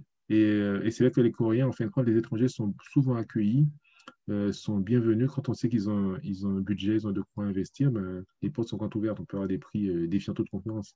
Mais bon, on est sur des gros, des gros montants. Oui donc, donc, il faut avoir un peu d'argent de côté ou, ou, en tout cas en faire rapidement, avoir un, un, projet qui, qui, va en rapporter. Quoi. Eh ben, écoute Thierry, merci. Merci beaucoup pour bah, toutes ces infos. Merci pour cet échange. Euh, pour terminer, est-ce que tu aurais un projet, une annonce, quelque chose à partager? Ah, ben, moi, j'ai pas mal de projets. En, gros, ce que je peux dire, c'est qu'actuellement, c'est vrai qu'avec avec ce qui s'est passé l'an dernier, Covid, donc je dirais que c'était une année très calme, une année de réorganisation, chose qui, mhm. que j'ai dû se remettre en place. Donc actuellement, je développe pas mal de projets de partenariat avec différentes euh, personnes, donc je suis en phase de préparation. Donc je ne vais pas faire trop d'annonces, mais ce que je veux dire, c'est que s'il y a des gens qui sont intéressés ou qui veulent un peu avoir plus d'informations d'accès au marché coréen ou inversement, bon, là c'est en français, ce ne sont pas les Coréens, mais veulent, veulent un peu euh, avoir un peu une collaboration sur le marché coréen, donc je peux toujours, euh, toujours me contacter, on peut toujours euh, collaborer, faire quelque chose ensemble. Le nom de ton entreprise actuelle, c'est? TN Consulting. C'est juste TN Consulting. Les, initiales, Consulting, voilà. Thierry Nanette, TN Consulting, d'accord. Euh, donc euh, voilà, donc c'est simplement ça. Et donc il y a j'ai plusieurs petits projets qui se mettent en place. J'ai de nouveaux, nouveaux produits coréens que je que j'essaie de promouvoir. Et, euh, là, je cherche plus des collaborateurs ou peut-être des gens qui veulent développer sur les marchés. Mais bon, après, c'est au cas par cas. Je suis un coordinateur chef de projet, donc je m'adapte à chaque situation. En fin de compte. Je suis plus dans la dynamique de développer un petit réseau en fin de compte de partenaires ou de, de personnes qui aimeraient euh, soit promouvoir ou soit avoir accès à certains produits, en sachant que je pense que le réseau, c'est assez important. D'accord, mm. très bien. Eh bien, merci pour ton temps et puis euh, à bientôt. D'accord, ben, merci. Au revoir.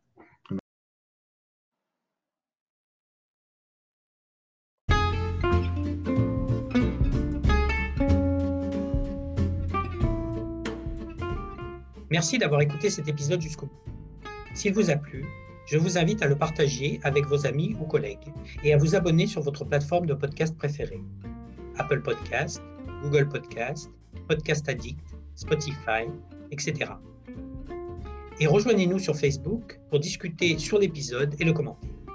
Vous nous trouverez sur Facebook en tapant Séoul Connect dans la barre de recherche. À très bientôt!